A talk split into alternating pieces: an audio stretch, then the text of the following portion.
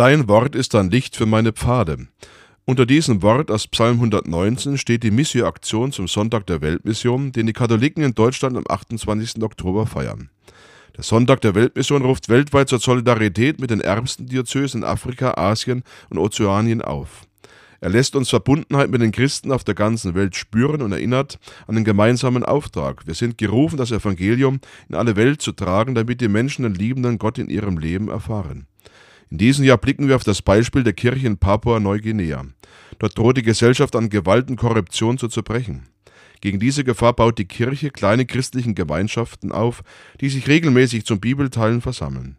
So wird das Wort Gottes in der Gemeinschaft der Kirche gelesen und bedacht, im Gebet lebendig und in konkretes Handeln umgesetzt. Es wird ein Licht auf den Pfaden des Lebens. Wie in Papua-Neuguinea spielt die Kirche in vielen Ländern eine wichtige Rolle, wenn es darum geht, Menschen in Not Halt und Hoffnung zu geben.